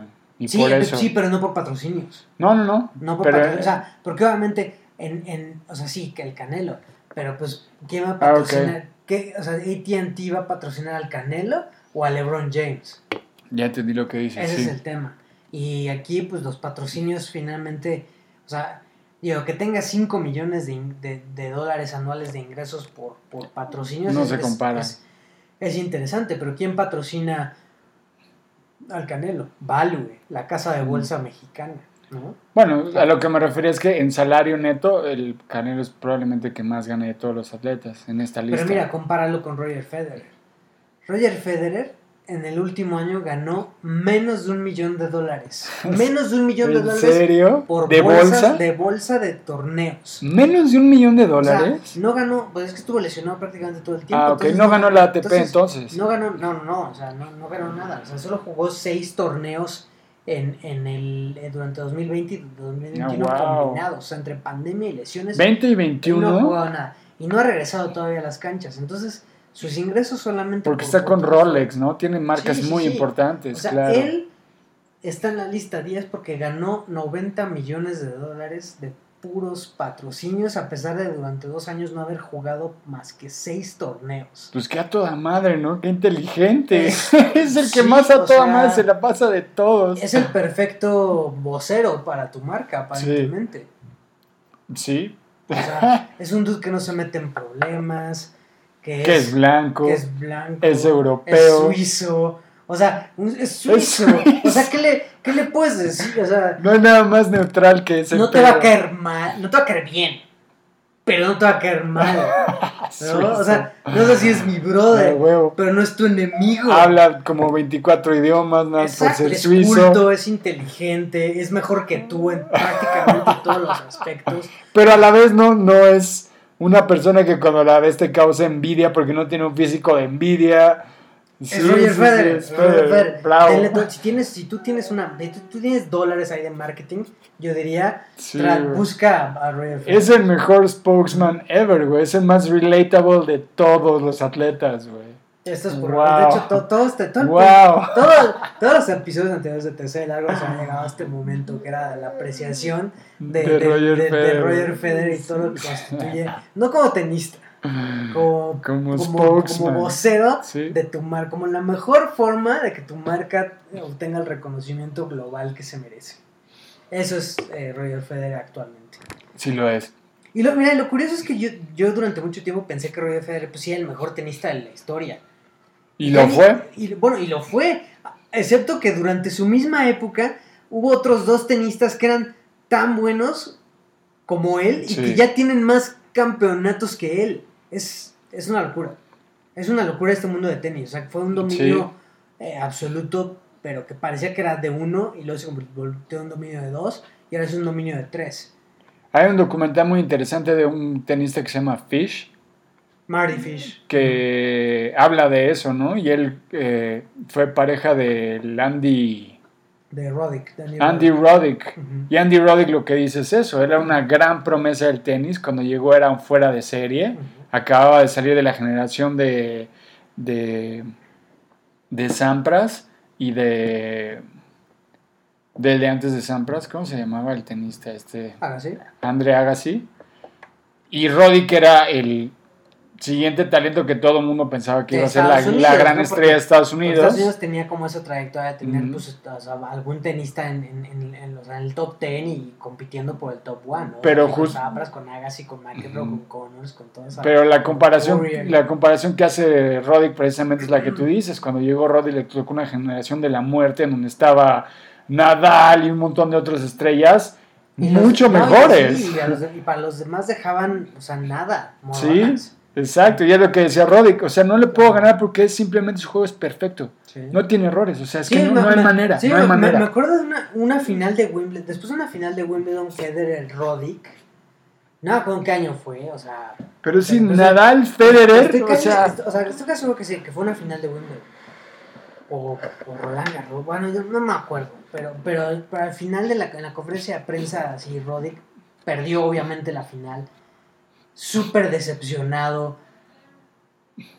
Este, y, y, o sea, y ya, o sea, realmente en un momento así como de dejar así, o sea, como la, la atención a medios y cómo hablar con, con la prensa. O sea, dijo en un momento de, de, de auténtica honestidad, así de, pues, puta madre, no me, o sea, no me queda nada más que esperar que esto se retire. Pues sí. O sea, ojalá se retire, porque si no, no voy a ganar. Pero ese es el punto, se le tocaron grandes talentos, es lo que él decía, y además Roddy, que es, es un talentazo que fue cultivado desde chavititito con toda la promesa, pero pues que simplemente se, dio, se topó con pared al, enfrentarse a un talento superior, y no hay manera de, de verlo de otra manera, o sea, de otra forma, y, pues eso es lo que pasó. Sí, no había ninguna forma en la que otro tenista pudiera tener cabida. Por ahí Andy Murray eh, Andy Murray, empezó más o menos la conversación cuando, cuando, despegaban al mismo tiempo, eh, eh, o sea, él y Djokovic, que parecía que iba a ser como un mm. top 4. Pero al final Djokovic igualó los otros dos, mientras que Andy Murray, pues las lesiones y demás no, no, no le permitieron como llegar a ser lo que puede mm. hacer más allá de que ganó pues un torneo de Wimbledon, que fue el primer británico que lo ganó en mucho tiempo y que ganó también la medalla de oro en, mm en los Juegos Olímpicos de Londres. O sea, sí es una leyenda en su propio mérito, pero, pero no es parte, o sea, no hay un top 4, había un top 3 al final. Pero además que top 3, o sea, estás hablando de tres talentazos que se rotaban todos los premios entre ellos porque no había otro que se lo iba a llevar. Qué horror, como las hermanas Williams cuando llegaron, ¿no? O sea, que arrasaron completamente, o sea, estaban ellas y luego el resto escalones abajo, entonces cuando te pasa eso, pues cuando hay ese, tipo de dominio generacional no hay nada que puedas hacer, entonces pues, sí está interesante en el documental, ¿no? Sobre todo porque hablan de, de, Fish, que era compañero de Roddick durante toda su carrera, y cuando llegó al, al punto más alto de su carrera, eh, empezó a caer por problemas de depresión y de ansiedad, y pues de eso trata el documental, ¿no? De cómo él fue de los pocos eh, atletas que empezaron a tocar ese tema, de, de la ansiedad, de la presión, de de todo lo que... Pues de, la enfermedad mental, ¿no? Y, de lo complicado que es eh, un, torneo, o bueno, perdón, un deporte de, de, que juegas individual a diferencia de un deporte de conjunto, ¿no? Sí, como el, tenis y el golf también deben ser brutales. Cae absolutamente sobre ti, ¿no? Pues nadie más tiene la culpa de que de, de, un gol en contra o de... Mm. Eres tú, tú y solamente tú. Pero también hablas de un calendario que es extenuante. O sea, los tenistas se la pasan viajando todo el tiempo. Es muy caro poder estar viajando, es muy difícil poder llegar a cada competencia y para que te paguen menos de un millón de dólares, bueno, no, en el caso de Federer, ¿no?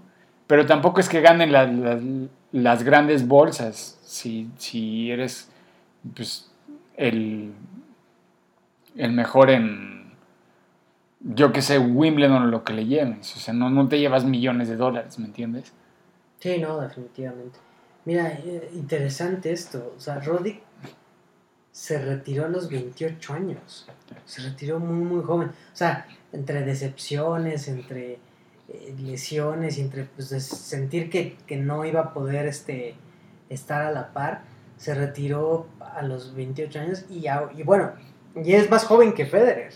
Sí, pero pues es un poco, eso te habla mucho de la presión que sufres y además cabe mencionar que Roddy que empezó a jugar desde los 5 años, lo único que conoció fue el tenis, literalmente lo, desarrollaron para que fuera el mejor tenista de Estados Unidos y pues se enfrentó a la realidad de que por más que le echara ganas y por más que intentara no iba a poder vencer, vencer a Federer y a Nadal porque era un talento superior y listo. Y, y, que ya te lo diga una persona que sepa tanto de tenis es porque era una realidad. O sea, él simplemente veía los hechos y decía, es que no hay manera de que yo le pueda ganar.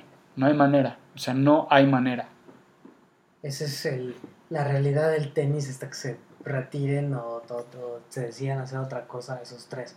Qué fuerte. No. Como Digo, Sampras cuando llegó. Que ha estado fuera de, de circulación un rato, pero pues Nadal, que ya también parecía que, que estaba en las últimas, pues va seguido mostrando dominancia. Y Djokovic, que entre los torneos que no ha podido competir por, por Mm. no vacunarse y, la, y la falta de continuidad, eh, pues pensaba, pues parecía que se empezaba a tambalear y, y ahorita ya, ya demostró Mm. de nuevo que tiene, eh, pues, o sea, que sigue manteniendo ese dominio sobre el resto del cuadro. Yo creo que tiene también su ventaja el hecho de que no haya estado participando de alguna manera porque se ha mantenido sano y no ha tenido Claro. lesiones. Entonces tuvo básicamente un año retirado con unas cuantas competencias, pero va a volver y va a volver mejor que nunca por precisamente eso. O sea, está sano, no ha tenido lesiones, ha estado entrenando, entonces de alguna manera tiene como el upper hand en todos los otros tenistas que sí han estado compitiendo regularmente, porque pues sí, te cobran, ¿no? Tener ese ritmo y, y esos, esos entrenamientos y pues eventualmente pues el, el cuerpo dice, a ver, papacito, como Sí. Nadal. Como yo todos los días. Eh, de- después de tomar esa ruta ahí por la libre, el sexto lugar en la vámonos al sexto lugar, de- vámonos al sexto lugar. De los atletas más pagados del 2022, la ocupa Kevin Durant. A huevo. 92.1 millones de dólares, eh, de los cuales 42.1 millones son por su salario y 50 millones de dólares por patrocinios. ¿Quién está patrocinando a Kevin Durant? Ah, buena pregunta. Sobre todo, pues ahorita varios eh, De Bitcoin, ¿no? jugadores han tenido, exacto, Mm. ¿no? O sea, c- contratos millonarios con, con cryptocurrencies o con Mm. NFTs, que pues, ha NFTs. bastante, bastante jugosos. Güey, por favor, escuchas, neta, no le entren a la farsa de los NFTs. O, o- pero si los patrocinan, díganles Bueno, que sí, claro. Díganles que, sí. Que Que no les lo- paguen con, que no les paguen con, con cryptocurrency, que sí. no les paguen con NFT, les paguen con dinero. Sí, sí. Así sí, sí. sí. Eh, porque sí, creo que no, no había escuchado de mejor manera cuando, cuando hablaban de la cryptocurrency hasta hace poco que alguien dijo, la cryptocurrency es una solución en búsqueda de un problema. Ese es el tema con la cryptocurrency. Sí, sí, sí. o sea, es una gran idea. Es una gran idea. Nada más el mundo no, no, no está configurado de una manera que eso se vuelva así como algo que solucione problemas o que transforme o que sustituya cosas que para bien o para mal están súper arraigadas y súper establecidas y funcionan. O sea, si hay gente en el mundo que no tiene acceso a agua, que no me vean con sus chingadas ideas de que ahora el cryptocurrency va a ser universal. ¿Cómo? Exacto, ¿Cómo? exacto. O sea, hay gente que no O sea, tiene sí, ni electricidad. Suena, suena fabulosa la idea de igualdad, que pero ni la igualdad, internet. ¿dónde chingados está? Sí, no. No, güey.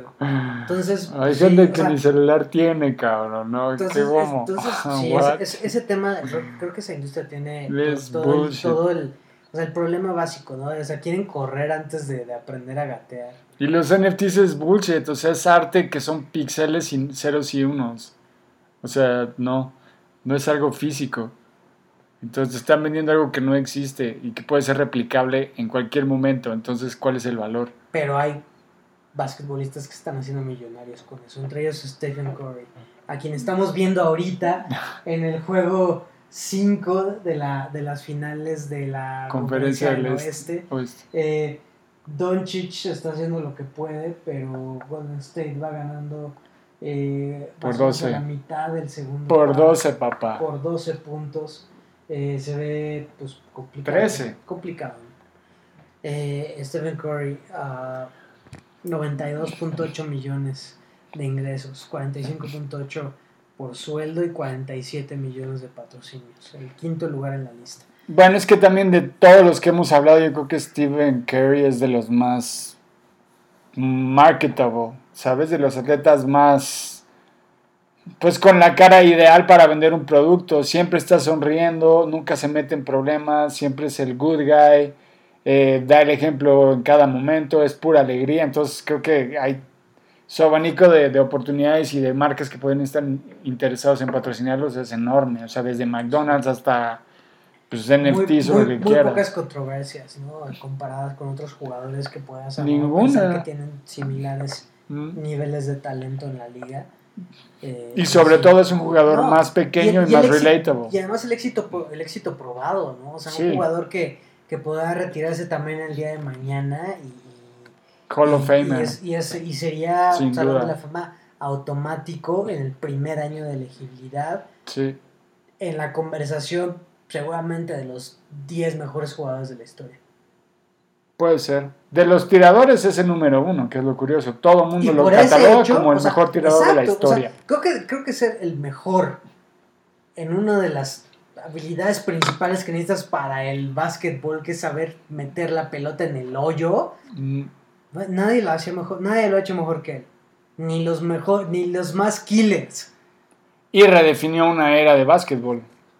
Literalmente una década de básquetbol. Yo, o sea, yo sí lo veo, digo, obviamente no voy a decir así ya, o sea, no entrar en debates locos, pero pues sí lo puedo poner, sí lo contaré en mi lista de los 10 mejores jugadores de todos los tiempos. Sí, sí puede estar. En cuarto lugar de la lista está el jugador de fútbol, soccer, que no adivinaste. ¿Quieres darle una última oportunidad? ¿Salah? No, no sé. Neymar. Ah. 70 bleh. millones de dólares de sueldo. 70 millones de te lo voy a decir otra vez. What? 70 millones de dólares de sueldo más 25 millones de dólares. Pues es el, es el mejor pagado en el PSG. Es el mejor, es el juego mejor pagado. En todo el Punto, mundo. Punto. ¿Cómo? Además estuvo lesionado casi toda la temporada, ¿no? Pues es, es, es un jugador decepcionante. A mí no O me cae bien Neymar, nada, nada bien. Al final Se decepcionante. hace tramposo, se me hace... Pero, perdón, es el segundo mejor pagado de, la historia. Digo, de, no la historia, bueno, del, del fútbol. El segundo jugador mejor pagado de fútbol en, su, en cuanto a su sueldo, ¿no? Hay un jugador arriba de él que recibe menos de sueldo, pero con patrocinios pues, le- lo supera, que es el tercero de la lista. Ya no, pero Neymar es el mejor pagado del fútbol hoy por hoy en todo el mundo. por el sueldo es el segundo. Ok, 70 millones de dólares. Pff. Bueno, El tercero en la lista es otro jugador de soccer. ¿que gana más que Neymar? En total sí, no de sueldo. No, pero eso me refería. En sueldo, Neymar es el que mejor gana El en todo. El segundo. What? Ok. ¿Cuál es el segundo? De la lista, digo. Eh, Bueno, pero es que vamos en el tercero de la lista. Vamos al tercero de la lista global de Forbes, de todos los deportes. Ah, ok. ¿Cuál es el tercero de la lista? Cristiano Ronaldo. Ok. 60 millones de dólares de sueldo, menos que Neymar, Pero, pero, más en 55 publicidad. millones por publicidad. Mm, Bastante más que Neymar. Claro. Entonces ahí con eso lo supera. El jugador ahora del Manchester United, todavía. En segundo lugar, Y sigue metiendo goles, Cristiano y sigue Ronaldo, metiendo ¿eh? goles, sigue, sigue rindiendo. O sea, el, el Manchester United fue una cagada este año, o sea, absolutamente, una decepción. Pero Cristiano Ronaldo a sus 37 años, o sea, él es, es el Brady, es el Brady Sí. esencialmente del fútbol. Es más, que se va al Milan. Que se va al Milan y van a pasar cosas increíbles. Pero un equipo joven. Además, como delantero que siga metiendo goles, es, es muy, muy... Fíjate que lo estoy viendo. Impresionante. Fíjate que casi lo estoy viendo. ¿eh? Podría estar de 10 en el Cristiano Milan, ¿eh? regresando al Milan. O sea, no regresando, a Italia y jugando con el Milan. Estaría maravilloso si tiene un, O sea, como parte de esa estrategia, digo, funcionó en cierta medida con Ibrahimovic. O sea, el, el paso natural sería, pues, eventualmente en un par de años ofrecerle un contrato a, a Cristiano para que ya el ocaso de su carrera. Digo, tal vez para que se fuera, que se vaya a Estados Unidos, pero si quiere seguir compitiendo en un altísimo nivel y creo que por la manera en la que cuida su cuerpo, su Sí, sí, sí, sí, su sí. podría ser. Pero igual sería ya un poquito más atrás de líneas, ¿no? Ya no sería un 9. Pues sí.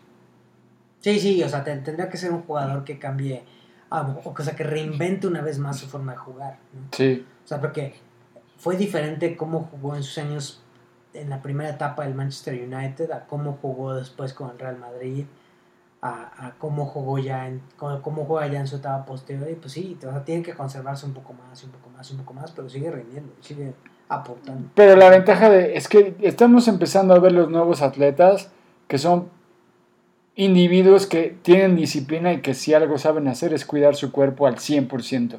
Y todo lo que le meten a su cuerpo es para mejorar su rendimiento. Tendrán sus excesos y tal, pero personas como Cristiano Ronaldo es un mega atleta. Y es una persona que antes que nada va a cuidar su, su cuerpo. Entonces va a tener una carrera que le va a durar todavía más. Pues sí, va a ser más larga y, y ojalá. Estaría bueno que regrese al Milan, fíjate. Estaría bueno regresar a un equipo joven. Sí, sí. Pero pues ese- es que ese es el problema, ¿no? Si eres un Cristiano Ronaldo y ya estás regresando al equipo de, de alguna manera de tus amores, donde todo empezó, y Estados Unidos empieza a decir, oye, oye, Aquí están los oye, dólares, oye, Los Ángeles, oye, Miami, oye, oye, ven aquí, millones de dólares en una liga, bueno, de relativamente menos rendimiento, pero relativamente porque la MLS también ya está subiendo mucho. Pero, bueno, quién sabe, no sé si sea más, no, sí, definitivamente debe ser, el- el- la exigencia va a ser menos que en Europa, así, definitivamente. Entonces, de alguna manera, si le hacen ojitos, si le, hacen, le ofrecen un súper buen contrato, pues ¿por qué no? Sí, podrá pasar, podrá pasar. Es que es la ventaja. yo, yo creo que así como, como o sea, un poco como Slatan, eh, Quiere seguir o sea, compitiendo. Cristiano quisiera, o sea, y podría jugar hasta los 40 años en Europa.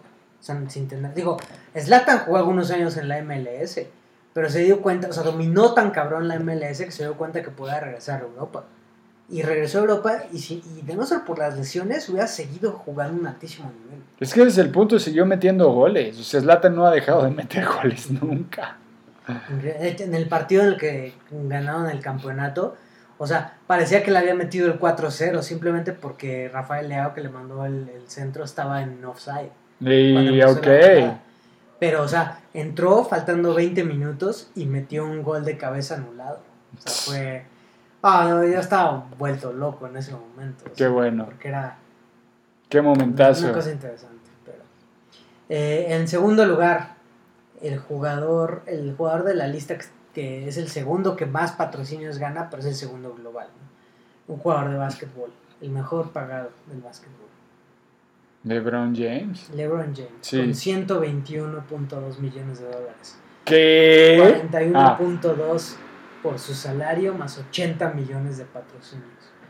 80 millones de patrocinios. Qué barbaridad. Y es que es Nike, ¿no? Y esto incluye- Básicamente. bueno, incluye muchísimas cosas, ¿no? O sea, lo que, lo que ganó por Space Jam, lo que ganó por su programa de, de que estuvo en HBO, que ahora está en YouTube, eh, su compañía de producción de Spring Hill, eh, obviamente un patrocinio con Crypto.com, eh, o sea, eh, LeBron es una empresa en sí mismo, así que 121 millones de, de ingresos, digo, sin contar sus negocios, es, es bastante, bastante positivo. Y el número uno de la lista, ¿quién es? Un jugador de fútbol. No sé. ¿Quién sé. podría ganar más que Cristiano? No, no. Más que Neymar. Ya lo habías dicho. Sí lo mencionaste. No tengo idea. no Lionel. Messi. Ah, Messi. Messi es el número uno. Lionel Messi, el número uno con 130 Wow. millones. El jugador mejor pagado del fútbol, 75 millones de dólares. Ah, más 55 de, millones pusi- de publicidad. patrocinios. Wow. Él, él es el número uno. Eh, firmó un- un- una alianza de 20 millones de dólares al año con socios.com, la marca de la, la, la compañía que se especializa en NFTs del deporte. Eh, eh, y bueno, pues aparte de sus patrocinios con Adidas, Budweiser, Pepsi, Sí, sí. Hard Rock. Hard Rock. eh, Hard Rock todavía existe. todos los títulos eh, que, de todas las empresas que te puedas imaginar. O sea, Messi sí es un campeón en cuanto a tener a las marcas más interesantes de. No mencionamos a las de Cristiano, ¿no? Que también pues tiene contratos con Nike, con Herbalife, con... Herbalife. ¿En serio? Clear. Obviamente, él tiene... Herbalife él es tiene- de, de los de Chivas, ¿no? Eh, Herbalife, no, ese es OmniLife. OmniLife. No, está- bueno, pon tú, pon tú, es como, es como OmniLife, pero con un poquito más de caché. ok. Y, y eso, pues sí, o sea, Cristiano Ronaldo también es, es uno de los, de los atletas que más presencia tiene en redes sociales. Sí, sin por duda. Eso, por eso sus ingresos de, de, de patrocinios pues, son tan altos como los de, los de Messi, ¿no? Aunque mucho menos que los de LeBron y obviamente mucho menos que, que los de Roger Federer, ¿no? Que tiene sus contratos con Uniqlo, con Rolex. eh, o sea, otro tipo de marca. Sí, no, otro nivel. Y bueno, pues esa es la lista. Esa es la lista de los 10 atletas mejor pagados del 2022. Eh, ojalá eh, pues nos patrocinara alguno de ellos. Ya que- Rolex. Ya que ellos están, o sea, pues digo, ya sea la marca o los atletas, ¿no? Que también se quedan con una lana. Y pues ya, esto es, esto es eh, la lista. Un atleta que definitivamente no está ni cerca de la lista es el Chicharito. Aunque Ah. se rumora que podría regresar a la selección, o quizás no, no se sabe. Para este mundial, Pues parece que ha habido un acercamiento, parece que ya después de que pasaron las eliminatorias y que México ya está en el Mundial, pues el equipo del Chicharito se ha acercado al Tata para ver si, si hay cabida para él en la selección. ¿y tú la ves?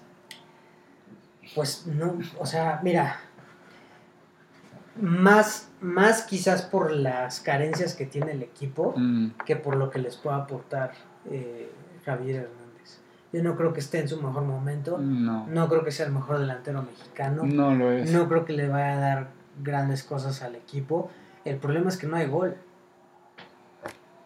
Y al Como menos- siempre, ¿no? O sea, y el Chicharito, pues finalmente en su historia metió muchos, ¿no? Es el que más ha metido para la selección.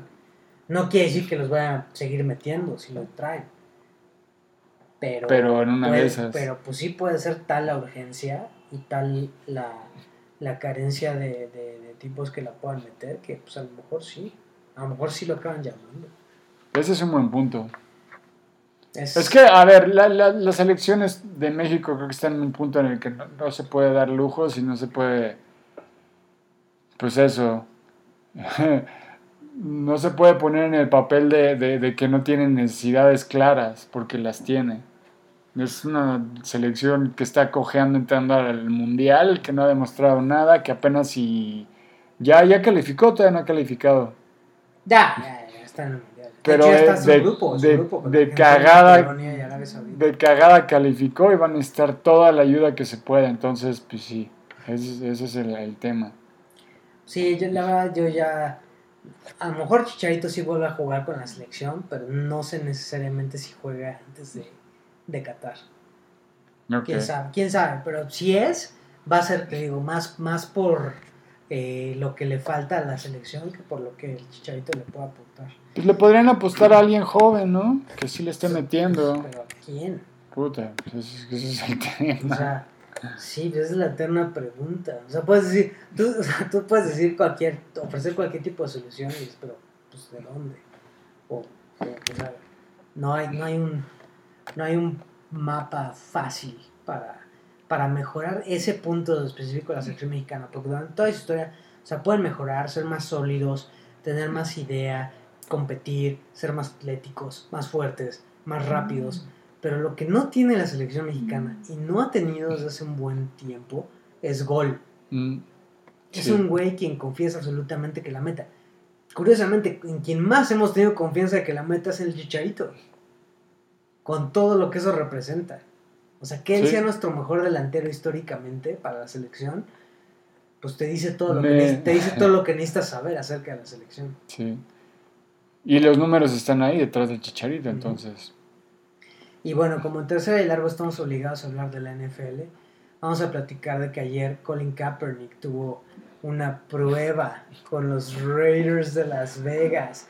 Esto es algo que hay gente a la que le gusta, hay gente a la que le molesta, hay gente que dice que Kaepernick estaba acabado dos años antes de su último partido, hay gente que dice que podría ganarse el puesto de titular en unos 3, 4 equipos. Eh, si llega a los Raiders, seguramente sería como suplente de Derek Carr. O sea, no hay oportunidad. O sea, Derek Carr es el titular de ese equipo hasta que demuestre lo contrario. Y seguramente un coreback que no ha jugado en cuatro años no le va a quitar el puesto. Pero, pues, después de todo lo que ha pasado con, con esa saga, después de toda la historia y después de los documentales y después de las demandas y los arreglos, pues sería muy interesante. Seguro se venderían muchos jerseys de Kaepernick. De A los ver, Raiders. yo creo que Kaepernick no está buscando ser el titular y nadie está esperando que Colin Kaepernick sea el titular. Lo que quiere es una oportunidad y yo sí creo firmemente que Kaepernick en el training camp se puede ganar el puesto de segundo sin duda porque considero que tiene todavía el talento y el conocimiento como para estar de backup en cualquier equipo. Entonces, pues estaría bueno nada más que le den la oportunidad y ya que él haga lo que pueda con ella. Es todo lo que pide, ¿no? Y pues en realidad eso, eso, eso es lo que yo veo. Sigue teniendo talento, sigue siendo muy atlético, se ha cuidado, no ha recibido golpes. Entonces, ¿por qué no? Bien puede ser el suplente de Carr. Y también Carr, ojalá y no, pero pues puede le- lesionarse como cualquier coreback en la NFL, ¿no? Entonces no está de más. Y estaría buenísimo también. Es que eso también le beneficia a los Raiders en marketing. Es lo Y- que te y digo. como o sea, dices, va a vender ¿cuántos- muchos jerseys. o sea, Yo compraría uno de Colin un- Kaepernick. Un, jersey de Colin Kaepernick de los, de los Vikings. Eh, Nah. un jersey de Colin Kaepernick de los Browns. Eh, que no contrataron a Deshaun Watson. Mm. Pero un jersey de Kaepernick de los Raiders. Motherfucker. Se va a O sea, vender un chingo. Incluso más que el de Carr probablemente, güey. Eso es Silver and Black Lives Matter, baby. Boom. Pues bueno, chavos. Pues sí, creo que ya también, eh, ahora una vez que cumplimos con nuestra obligación legal de hablar de la NFL, es tiempo de decir adiós. No es un adiós, es un hasta pronto. Y ya estamos cada vez más cerca, cada vez más cerca, les prometo, de que puedan escuchar toda esta basura. Así que, sin más, yo soy el Barrón. Yo soy el Cameron.